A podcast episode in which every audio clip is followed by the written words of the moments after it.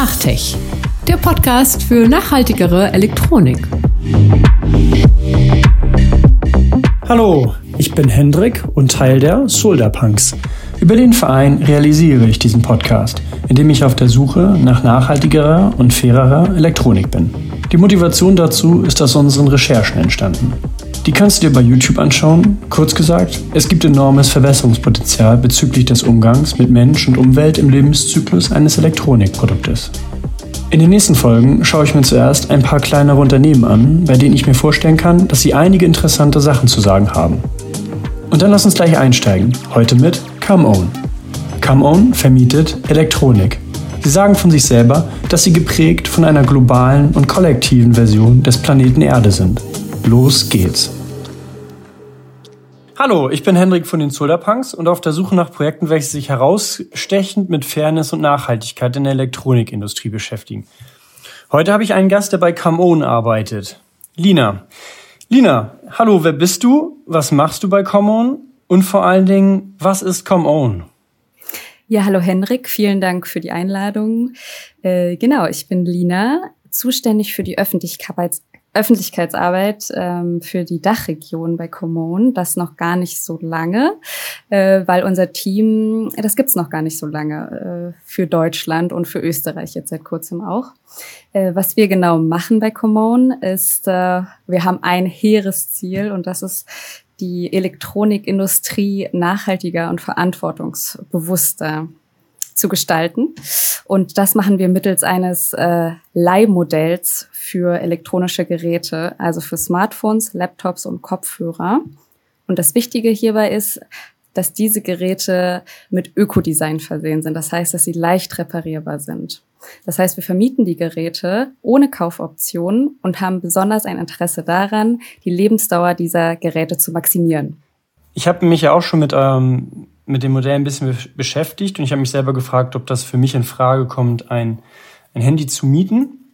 Weil bisher habe ich mir quasi immer alte Smartphones gekauft für unter irgendwie 100 Euro und die relativ lange genutzt, aber dann auch relativ schnell Probleme bekommen. Von daher kann ich mir das Prinzip recht gut vorstellen. Bin ich denn so ein, wäre ich denn so ein Kunde für euch oder was sind eure Kunden, eure Hauptkunden so? Also definitiv wärst du ein potenzieller Kunde äh, für uns, ähm, denn das was ich gerade eben noch gar nicht erwähnt habe, was vielleicht auch einfach das Wichtigste ist, dass wir die Geräte im Falle eines Problems auch für dich reparieren. Ähm, und wir nehmen Zugriff äh, dann auf unser großes Ersatzteillager, was wir in den vergangenen Jahren angesammelt haben, ähm, aus Altgeräten eben, die kaputt gegangen sind. Und das ist eben der große Vorteil. Also unsere, unsere Zielgruppe sind zum einen äh, kleinere bis mittlere Unternehmen, die wir ausstatten ähm, wobei dann hier der große Vorteil für die Unternehmen auch ist, dass sie keine eigenen IT-Techniker für die Probleme, die es ja nun mal auch gibt, sei es Hardware oder Software, ähm, für die ein extra Techniker anzustellen, der dann wahrscheinlich äh, sehr, sehr oft beschäftigt sein wird, sondern dass wir das Ganze übernehmen. Das ist dann in dieser, in diesem ähm, Mietmodell mit inkludiert, ja. Also ähm, die Service, äh, die Serviceleistungen, die wir anbieten für unsere Kunden, äh, impliziert eben nicht nur einfach das Gerät zur Verfügung zu stellen, sondern wir begleiten unsere Kundinnen auch. Wir haben eine sehr enge Bindung. Das heißt, wir, wir rufen tatsächlich jeden von unseren Kundinnen auch an und geben eine kleine Einführung, äh, wie das Gerät besonders effizient und sparsam auch ähm, zu, zu benutzen ist und auch ähm, wie die Module im Falle eines Bruchs, einer Panne, ähm, eines Ausfalls tatsächlich ausgetauscht werden können. Das heißt, äh, guck dich doch gern mal um bei unseren Geräten und äh, ja, wir würden uns freuen, dich auch bei Common aufnehmen zu können. Ja, auf jeden Fall. Ich hatte noch gelesen, also ich habe das im Hinterkopf, habt ihr das auch selbst, dass wenn es mir irgendwie gestohlen wird oder bei Diebstahl oder ähm, äh, selbst dann ähm, kann ich das zurück, äh, nee, kann ich dann nicht zurücksenden, aber würde ich dann Neues bekommen oder Wahrscheinlich habt ihr so Versicherungsstaffelungen oder sowas? Exakt. Gut, dass du es ansprichst. Das ist natürlich auch ein sehr attraktiver Punkt, den wir anbieten. Richtig. Äh, genau, im Falle eines Diebstahls. Ähm, wir, wir, haben tatsächlich, ähm, äh, es war jetzt Diebstahl und äh, Verlust, nicht wahr, das du genannt hast? Wir haben, also es kann jetzt nicht in einer äh, unbestimmten Höhe, äh, also es gibt, es gibt, glaube ich, einmalig kann das passieren und dann ähm, würden wir tatsächlich äh, eine Versicherung bemühen wollen. Äh, aber genau, wir übernehmen das einmalig und tatsächlich für Unternehmen ist das so, wenn das nicht am Arbeitsplatz passiert, dann übernehmen wir auch, dann würden wir auch sofort ein Ersatzgerät ähm, zur Verfügung stellen. Ansonsten übernimmt das die Versicherung dann von dem Unternehmen. Genau. Du hattest am Anfang gesagt, dass eure Vision ist, den Elektroniksektor zu einem nachhaltigen und verantwortungsbewussteren Sektor zu transformieren. Wir von den Solarpunks haben tatsächlich ein äh, ähnlich, äh, also fast denselben Slogan, den ich immer relativ sperrig finde, aber ich finde es auch wirklich schwer, das Thema irgendwie gut zusammenzufassen. Ja, und das ist ja, also das ist ja ein wahnsinnig komplexes Thema. Ähm, also kannst du es vielleicht irgendwie so kurz zusammenfassen? Ähm, du hast ja schon damit angefangen. Ähm, so, was, was sind eure Ansätze davor, vielleicht äh, dafür? Also, wie, und wie setzt ihr die um?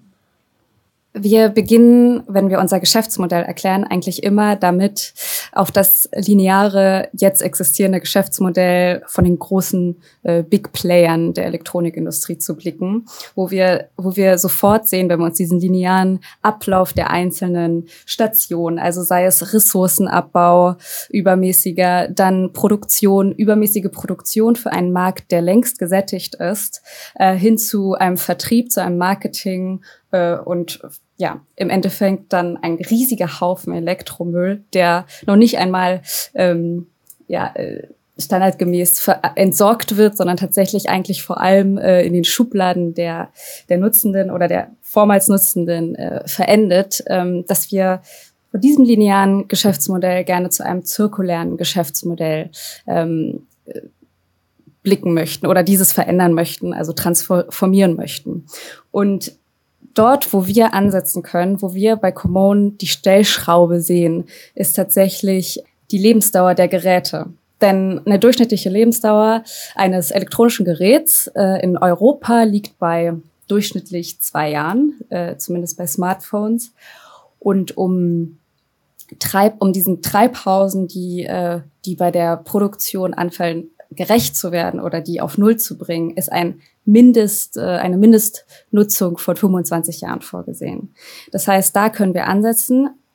Wir müssen bei, diesen, bei dieser Transformation hin zu einem zirkulären Geschäftsmodell auf drei Herausforderungen blicken. Und zwar sind das die Obsoleszenzen, also die äh, planmäßige, äh, vorzeitige Endung eines Geräts, sage ich jetzt mal. Ähm, und zwar ist das einmal die Hardware-Obsoleszenz, also die Geräte genauso zu gestalten, dass sie schwierig zu reparieren sind. Und deswegen setzen wir eben auf Geräte, die einfach zu reparieren sind. Dann die Software-Obsoleszenz, also wenn nach einiger Zeit die Software nicht mehr mitspielt, ähm, wenn Updates nicht mehr, Sicherheitsupdates nicht mehr, nicht mehr äh, gespielt werden können. Und als drittes, äh, die gro große dritte Hürde ist quasi die Marketing-Obsoleszenz oder die, ja, die, die großen Unternehmen, die wir, wie wir sie ja kennen, ähm, versuchen äh, ihre Zielgruppen ja immer mit, mit den neuesten Geräten, mit der neuesten Kamera, mit der neuesten Technologie zu umgarnen. Das heißt, du bist nur angesagt, wenn du das neueste Gerät hast, sage ich jetzt mal. Ähm, genau. Und diesen drei großen Hürden versuchen wir eben mit dieser Einstellschraube, dass wir äh, die Geräte so lange wie möglich nutzbar machen und dazu noch mit einem attraktiven Preisangebot, dass die Menschen tatsächlich überzeugt davon sind, lieber für für eine längere Dauer und vielleicht zuerst für einen höheren Preis ähm, zu investieren und dann aber den nachhaltigen Nutzen daraus zu ziehen. Das ist unser Transformationsansatz. Ich sehe das auch auf eurer Seite, dass ihr euch ja auch in Bereichen reflektiert, so also fürs Unternehmen, äh, nicht nicht nur CO2-neutral irgendwie, sondern auch ob ihr mit ähm, Google arbeitet, also mit Google Sheets oder ihr habt da so eine Tabelle auf eurer Webseite, ähm, wo ihr euch selber reflektiert, was gut läuft und wo ihr besser werden könntet. Es ist sehr transparent auf jeden Fall, ohne da lange drauf eingehen zu wollen, aber was würdest du sagen, wie vollständig ist diese Tabelle? Weil ich mir gut vorstellen kann, dass wenn ihr so im, im Alltagsgeschäft seid, ähm, dass man das halt nicht ständig irgendwie reflektieren kann, weil das Geschäft geht halt weiter, man hat andere Prioritäten, aber reflektiert ihr die auch ein paar Mal? Genau, also die Grundidee hinter dieser Tabelle, die wir haben, ist, dass wir uns, wie du ja schon gemeint hast, sehr um Vollständigkeit und Ehrlichkeit auch bemühen. Und wir möchten nicht dieses jetzt ja gerade sehr Trend ähm, äh, finden, ähm, Greenwashing, die möchten wir uns ja nicht anmaßen. Ähm, das heißt also tatsächlich haben wir ein monatliches Treffen Also es gibt dafür einen bestimmten Bereich innerhalb des Teams, das sich monatlich zusammensetzt und einen Blick auf diese Tabelle wirft und bespricht, äh, wo, wo sind denn Arbeitsabläufe, die, die wir noch verbessern können. Und äh, vielleicht um einen kleinen Einblick zu geben, äh, das letzte Mal, als wir diese Tabelle aktualisiert haben, war tatsächlich, als wir von den Google-Diensten wie Drive, Doc und Sheet umgeswitcht sind, tatsächlich auf eine Open-Source-Lösung, und zwar OnlyOffice. Ich weiß nicht, ob dir das was sagt, bestimmt schon. Ähm, genau, und das ist das Letzte, was wir in der Tabelle aktualisiert haben. Das war vor ein paar Monaten. Genau. Aber ansonsten, ja, die Tabelle ist präsent. Äh, sie ist Gegenstand von ähm, monatlichen äh, Gesprächen und es gibt aber noch so viele interne Abläufe, die natürlich verbesserungswürdig sind, klar.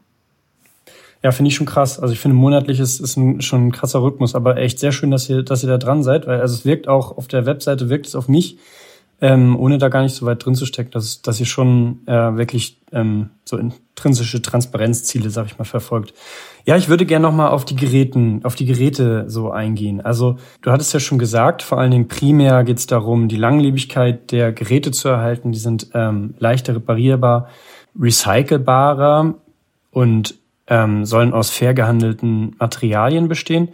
Also es gibt jetzt dann schon einen Markt an Geräten. Habt ihr da Kriterien, nach denen ihr die Geräte wirklich aussucht, die ihr vermietet? Oder nimmt ihr da einfach die wirklich, die an der Spitze einfach stehen an Nachhaltigkeit ähm, und die, die nehmt ihr? Oder habt ihr dann ähm, einen Katalog, wonach ihr geht? Oder wie macht ihr das?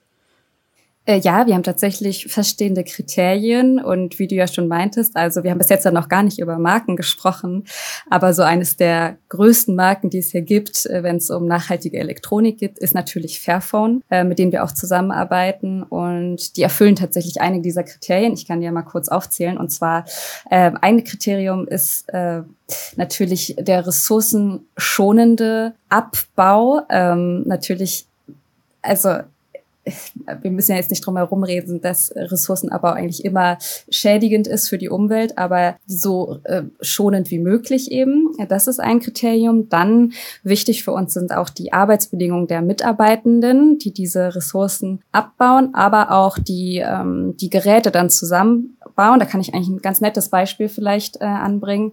Und zwar arbeiten wir seit ähm, ein paar Monaten auch mit Shiftphone zusammen und haben ein äh, Smartphone-Modell von Shiftphone Phone im Angebot. Ähm, und zwar hat äh, Shiftphone, die ansässig sind in, im hessischen Falkenberg, haben eine eigene Manufaktur in China, wo die Mitarbeiter tatsächlich dieselben Arbeitsbedingungen haben wie die Entwickler in, in äh, Hessen. Und äh, Darauf setzen wir natürlich ein weiteres Kriterium ist die Modularität, ähm, also wie äh, reparabel ähm, sind die Geräte. Und dann ein weiterer Punkt ist natürlich auch, okay, wenn sie besonders reparabel sind, dann müssen wir natürlich auch mh, hm, Zugang haben zu den Ersatzteilen. Also sind die Ersatzteile auf dem Markt überhaupt noch verfügbar? Das ist auch noch ein weiteres Kriterium. Und zuletzt, ähm, wir haben ja vorhin schon über die Software-Obsoleszenz gesprochen. Ähm, wir setzen auch auf äh, Open Softwares und für uns ist es daher auch wichtig, dass auf diesen Geräten, die wir auswählen, eben auch diese ähm, Open Source äh, Softwares installiert werden können. Genau, das sind so grob die Kriterien zusammengefasst, wonach wir entscheiden. Wie ist es bei euch? Seid ihr ähm, sehr zufrieden mit den Geräten bezüglich der Nachhaltigkeit oder gebt ihr irgendwie Rückmeldung oder auch Interessen an die quasi Hersteller des Smartphones weiter, wie ihr das an eure, also wie ihr das vielleicht gerne noch besser hättet? Oder also gibt es quasi Bereiche, bestimmte Bereiche, wo ich wünschen würde, dass die Geräte noch besser werden könnten? Ähm, ja, also wir sind im Austausch mit den Herstellern. Tatsächlich ähm, sind wir sehr zufrieden mit den letzten Fairphone-Modellen, also drei und vier, die deutlich länger halten und besser zu reparieren sind tatsächlich als das Fairphone 2. Es gibt dazu auch diesen Reparaturindex, der eigentlich immer ganz gut ähm, angibt, äh, wie reparabel eben die Geräte sind. Und für Shift-Phone haben wir derzeit noch nicht genügend Erfahrung gesammelt, um da jetzt schon ein abschließendes Fazit äh, zu ziehen. Wo wir, was vielleicht ein bisschen interessanter ist, wo wir tatsächlich viel Probleme mit haben oder Probleme, also große Herausforderungen sehen, ist die Reparierbarkeit von Laptops, äh, weil es tatsächlich viele Komponenten gibt, die hier zusammengelötet sind. Ähm, die Tasten beispielsweise sind schwer auszutauschen, auch die Akkus. Ähm, daher sind wir auch sehr froh, dass wir mit Y-Open Computing zusammenarbeiten, ähm, Schweizer Hersteller, der tatsächlich die maximale Reparaturfähigkeit gewährleistet. Aber wenn wir jetzt mal so ein bisschen weiterblicken, ist tatsächlich die Software äh, noch ein größeres Problem tatsächlich. Äh, ja wegen den Sicherheitsupdates, die dann eben nach ein paar Jahren äh, laut Herstellern dann äh, notwendig sind und dann ein funktionierendes Gerät äh, unabdingbar machen. Genau. Und wenn jetzt im Rohstoff nochmal weiterzugehen zu dem ähm, nochmal zu dem Reparaturservicen. Und zwar habt ihr auch gelesen, also ihr würdet die gerne lokale haben. Eure Kunden, die sind wahrscheinlich nicht nur lokal bei euch, sondern irgendwie weit verstreut, äh, schätze ich. Ähm, wenn man dann immer die genau Smartphones einfach hin und her schickt und dann ist halt auch irgendwie ein Fußabdruck und auch eine Distanz, auch so räumlich von den Kunden zu den zu dem Reparaturservice. ist auch schön, dass da so eine irgendwie ne, so eine Nähe zu haben. Und deswegen habt ihr auch gesagt, ihr würdet die Reparaturservices gerne so lokaler sehen. Und jetzt denke ich irgendwie schon an so Reparierwerkstätten, so ähm, die es ja schon gibt ähm, oder so auch öffentliche Reparierwerkstätten, die es ehrenamtlich machen. Also habt ihr da auch schon realistische Ideen, wie das in der Zukunft gehen könnte? Äh, ist auf jeden Fall eine sehr, sehr gute Frage von dir. Ähm, tatsächlich ist es schon möglich, also wir, wir ähm, befürworten sehr die, ähm, die äh, Reparaturcafés, wie, du, wie du sie ja gerade schon angesprochen hast. Äh, tatsächlich haben wir schon die Möglichkeit, ein eigenes Reparaturcafé für unsere Kundinnen bei sich zu Hause entstehen zu lassen, dadurch, dass wir unseren Kundinnen anbieten, die Geräte eben selber zu reparieren mit äh, detaillierten Anleitungen. Also wir schicken dann das Modul. Es geht natürlich erstmal an einer Fehleranalyse, da helfen wir auch Schritt für Schritt mit. Ähm, und es geht dann darum, eben dieses betreffende Modul den Kundinnen zuzuschicken. Aber du hast natürlich recht. Also im Endeffekt äh, erzeugt das dann auch wieder mehr CO2-Emissionen. Letztendlich muss das Modul ja irgendwie zum Kunden äh, transportiert werden. Und wir sehen eben auch, wenn wir noch wieder den Blick ein bisschen weiter rausnehmen, dass die Produktion, die letztendlich nach Europa zu verlagern, das ist auch schwierig. Das heißt, also wir müssen wir müssen uns tatsächlich auf, auf, auf Reparatur und den Service äh, fokussieren. Das ist tatsächlich, wie du ja auch schon meintest, ja ein wichtiger Punkt von uns, von unserem Anliegen. Äh, wir möchten aber die Hersteller tatsächlich per Gesetz dazu bringen, äh, Ökodesign in ihren Geräten zu verwenden, eben damit sie reparier, reparierfähiger sind und auch eine längere Garantie auf die Produkte zu geben. Und äh, ja, also unser großes Ziel ist natürlich, dass nicht nur wir dieses Geschäftsmodell anbieten des ähm, Verleihens und Reparierens, sondern dass das auch große Hersteller äh, für sich annehmen als das bessere Geschäftsmodell. Auch echt gut, weil das ist nochmal ein ganz weiterer Punkt. Das wollte ich dich am Ende fragen, aber deswegen ziehe ich das jetzt mal ein bisschen vorweg, weil dieses Umdenken, also auch auf anderen Ebenen irgendwie ähm, weiter zu fördern, also ähm, sich auch irgendwie so an politischen Prozessen mit zu beteiligen, die, die Eco-Design-Linie auf EU-Level, ähm, jetzt in Deutschland mit dem Recht auf Reparierbarkeit, was jedenfalls im Koalitionsvertrag ja schon drin steht, ähm, das halt auch weiter nach vorne zu treiben, weil das ist halt noch, da gibt's halt noch kein, kein Gesetz für. Also wie, also die Bandbreite an Initiativen ist ja unglaublich breit, vor allem für faire, nachhaltige Elektronik. Das, was ich jetzt schon angesprochen hätte, aber man kann ja auch wieder jetzt wieder bei Rohstoffen anfangen oder bei, ja, halt bei, beim, beim Recycling nochmal irgendwie mehr machen und wie entscheidet ihr euch für die, für, also man kann sich ja nicht für alles einsetzen. Wie entscheidet ihr euch für die Initiativen und für die Punkte, ähm, wo ihr euch mehr einsetzen möchtet? Ähm, ja, also ein Punkt, auf den wir uns fokussieren, unter anderem ist das Lobbying, und zwar das Lobbying für bessere Gesetze dann tatsächlich. Äh, es, ist ein, es ist ein großer und anstrengender Kampf, also tatsächlich fühlt es sich an wie Goliath, äh, wie David gegen Goliath, so. Ähm, also sehr ungleich, ähm, wenn wir ja die traditionellen Industrien tatsächlich dazu bringen wollen, ihre Gewohnheiten zu ändern. Also äh, wie gesagt, Ökodesign einzuführen, äh, Herstellergarantien zu verlängern und und und. Unser Plädoyer ist Sparsamkeit, Nachhaltigkeit und wir plädieren für Open Source. Ähm, das heißt also ganz äh, aktiv, äh, kann ich dir den Einblick geben, dass wir in Frankreich zur Beratung und Anhörung eingeladen werden tatsächlich und wir auch so oft wie möglich äh, versuchen, dort anwesend zu sein und äh, unserem Interesse Gehör zu verschaffen. Ähm, es geht, ging tatsächlich schon bereits so weit, dass wir zu Gesetzesentwürfen konsultiert wurden und wir unsere Änderungen, äh, sei es in der Nationalversammlung oder so, vorgeschlagen und vorgetragen haben. Äh, die Wahrheit ist leider auch, dass bis jetzt keiner von diesen Vorschlägen tatsächlich umgesetzt wurde. Mm, ja, das ist natürlich erstmal ja schade, aber wir wir ähm, ja wir stecken trotzdem weiter äh, einen großen Teil unserer Ressourcen auch da rein, mehr mehr zu lobbyieren für für letztendlich ja auch das Gemeinwohl. Ja. Beim Reparaturindex in Frankreich ähm, wart ihr, glaube ich, auch mit beteiligt in der Gründung. Ähm, wie war da, wie war da euer Part? Also das ist ja auch was, was jetzt irgendwie umgesetzt wurde. Ich habe das nicht richtig verfolgt. Ich habe nur den, also ich weiß, dass es diesen Reparaturindex gibt und dass da so eine Zahl und dass da ein paar Sachen reinfließen mit, wie mit ähm, die ähm, Verfügbarkeit der Dokumente und Ersatzteile und ob es reparierbar ist und so weiter und so fort. Was war, da würde mich mal interessieren, was denn da so euer Part war und wie kam es, dass ihr da aktiv mitmachen konntet überhaupt? Und also seid ihr mit dem Ausgang zufrieden, wenn ihr so Teil des Prozesses wart?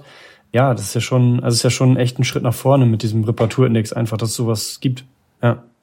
Ja, ähm, ich weiß leider nicht mehr, mehr davon, wie unsere Rolle direkt da in dem Prozess aussah. Äh, mich würde es tatsächlich auch interessieren. Ich finde es eine sehr, sehr gute Frage. Ich, ich weiß es bisher nicht. Also es war alles vor meiner Zeit.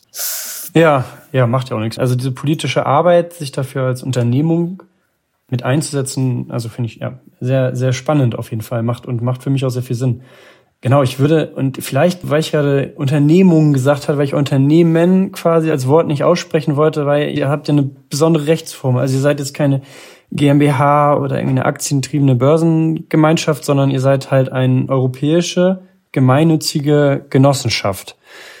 Ich selber weiß ungefähr, was eine Genossenschaft ist, aber vielleicht kannst du es einmal kurz ausholen, so was die Idee der Genossenschaft ist und was die Gemeinnützigkeit ausmacht. Äh, ja, ähm, derzeit noch sind wir eine französische Société Coopérative d'intérêt Kollektiv tatsächlich.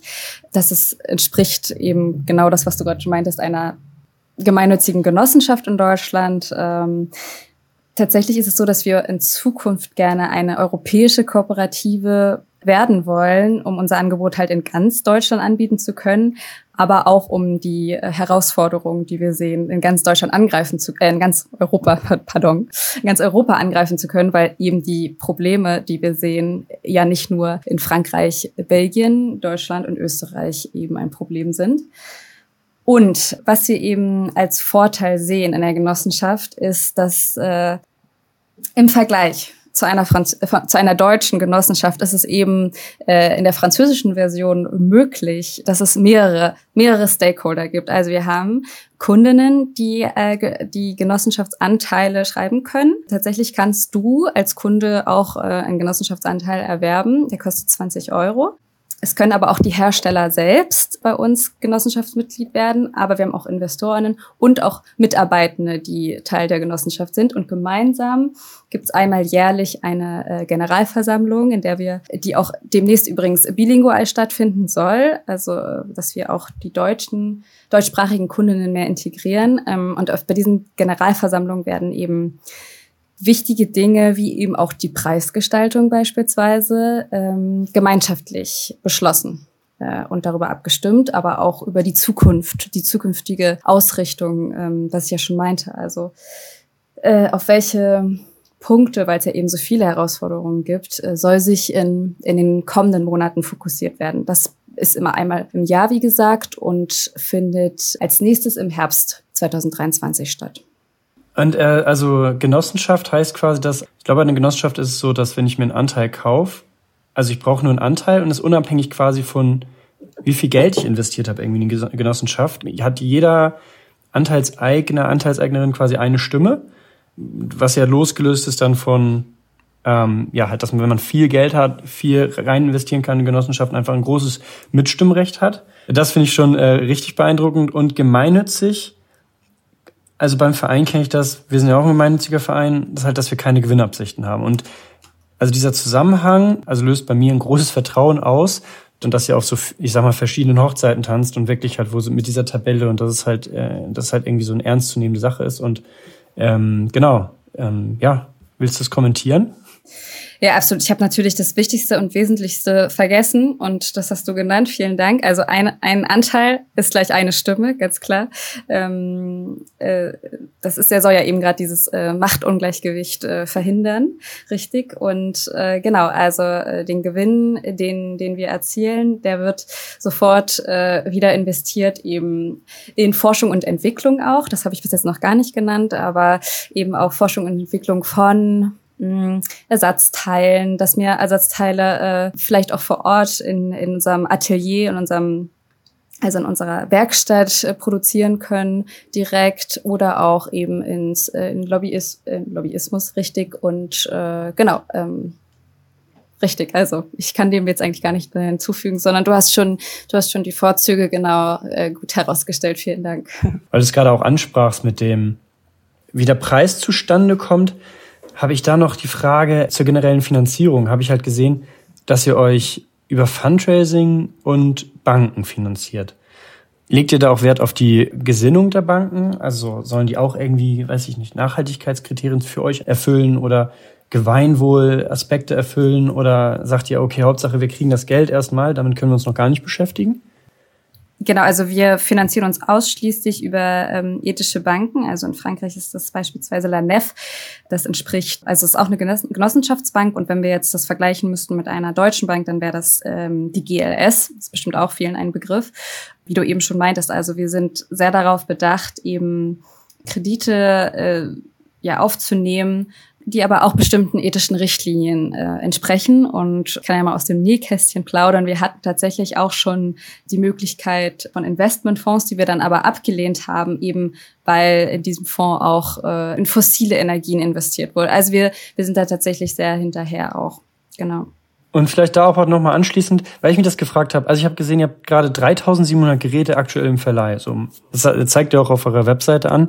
Ähm, und die müsst ihr auch irgendwie natürlich bezahlen und dafür kriegt ihr Mietgelder rein. Und ihr müsst ja diese Kredite beziehen, also ähm, tilgen und ähm, Zinsen dafür bezahlen. Und kannst du irgendwie ungefähr sagen, was so dieses Abbezahlen der Kredite im Leihpreis der Smartphones äh, quasi ausmacht? Mich würde das interessieren, weil angenommen, der Genossenschaft würden einfach alle Smartphones gehören, dann hätte man halt so laufende Kosten noch halt für die Genossenschaft natürlich, aber man müsste halt diese Kredite nicht mehr abbezahlen, was vielleicht ja schon Großteil ist. Deswegen hat mich das mal interessiert, also wie teuer ungefähr so der Mietpreis wäre, wenn man diese Kredite abbezahlt hätte. Hättest du da so eine Ahnung oder ein Gefühl oder vielleicht sogar eine Zahl? Also kurze Korrektur zu Beginn. Das ist vielleicht gerade gar nicht so aktuell auf unserer Website, aber wir sind kurz vor 4000 Geräten. Also ganz aktuell sind wir bei 3950. Vielleicht bei ähm, Veröffentlichung dieser Podcast-Folge schon bei 4000. Mm, und es ist so, dass wir als Genossenschaft alle Geräte kaufen und wir nutzen Bankkredite für einen Teil des Fuhrparks, klar. Aber mit der Zeit äh, schaffen wir es auch, einen größeren Anteil aus den Mitteln aus der Genossenschaft direkt zu kaufen. Also der Hauptteil der Preisgestaltung ist tatsächlich gar nicht unbedingt das Gerät selber, sondern der Hauptteil sind die Dienstleistungen, die in diesem Preis inbegriffen sind. Also die Reparaturen, ähm, die Hilfen, die wir zur Verfügung stellen bei Open Source Software. Es ist natürlich auch so, wenn man wenn man umsteigt, wenn man jahrelang ähm, damit vertraut ist mit einem äh, mit einem ähm, äh, mit einem gewöhnlichen, mit einer gewöhnlichen Software, dann bedarf es manchmal auch ähm, einer gewissen Schulung, wie man dann mit diesen Open Source Softwaren umgeht. Und die bieten wir eben auch in diesen Dienstleistungen mit an äh, von unserem ähm, Technikteam. Aber wir tauschen auch den Akku aus, wie ich ja schon meinte. Also das ist tatsächlich der Großteil dieser Preisgestaltung, der ähm, Großteil, der das, diese, diesen Preis dann im Endeffekt ausmacht. Das ist gar nicht unbedingt ähm, der Kauf, der Kauf des Geräts tatsächlich. Okay. Mhm. Ähm, vielleicht zum Abschluss an dich quasi persönlich so, ähm, so wenn man so ein bisschen in die Zukunft blickt, ähm, aus deiner, ja, jetzt schon deine Arbeit bei Come Own, so ein bisschen, wo du halt Einblicke in ja, faire, nachhaltige Elektronik bekommen hast, sag ich mal. Vielleicht kannst, hast du Lust, so eine Sache zu nennen, so was noch fehlt in der Elektronikbranche, was halt irgendwie alles sein kann. Also keine Ahnung, ich sag mal, wir machen Bildung und halt oder auf einem Entwicklungslevel oder halt einem strukturellen Level, was auch immer. Kann auch was ganz Banales sein und vielleicht eine Sache, wo es ganz gut läuft. Du sagst, Ja, das ist ja schon ein ganz guter Weg. Ähm, ich glaube, so ganz spontan würde ich sagen, was ich so in meinem Umfeld auch beobachte, zum einen, was positiv ist, äh, dass ich immer mehr ähm, Fairphones, Shiftphones, was auch immer in meinem Umfeld entdecke. Äh, nach und nach wird das immer gängiger, die Geräte zu besitzen. Aber was ich ganz interessant finde, was, was ich mir wünschen würde, was sich so mehr verinnerlicht bei uns allen, ist eine gewisse Art von Genügsamkeit mit unseren Geräten. Also, was ich damit meine, ist jetzt anhand eines Beispiels eine absurd gute Kameraqualität. Das benötigen die meisten von uns einfach überhaupt nicht im Alltag in ihren Geräten. Es muss nicht die beste Kameraqualität sein und wenn, dann kann man sich dafür vielleicht eine extra Kamera anschaffen, sage ich mal, ja.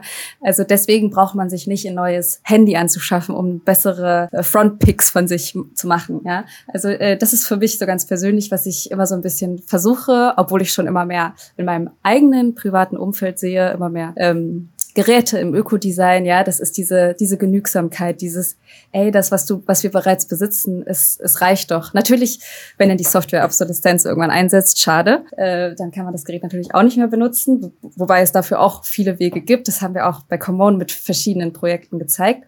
Ähm, genau, also jedenfalls diese, diese, diese, dieser Aspekt der Genügsamkeit, ähm, den würde ich uns allen irgendwie so ein bisschen mehr ans Herzen legen. Und es ist auch eine ganz gute Abwehr gegen diese Marketing-Obsoleszenz, ja, also ähm, gegen die fiesen Marketingstrategien von den großen Unternehmen.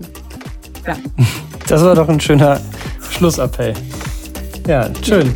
Ja, mich gefreut. Ina, ich danke dir sehr für das ähm, Interview. Es war ein sehr, sehr angenehmes Interview und hab noch einen schönen Tag. Ja, vielen Dank, Hendrik. Ich, ich freue mich auch sehr, dass ich bei euch zu Gast sein durfte. Es war ein schönes Gespräch.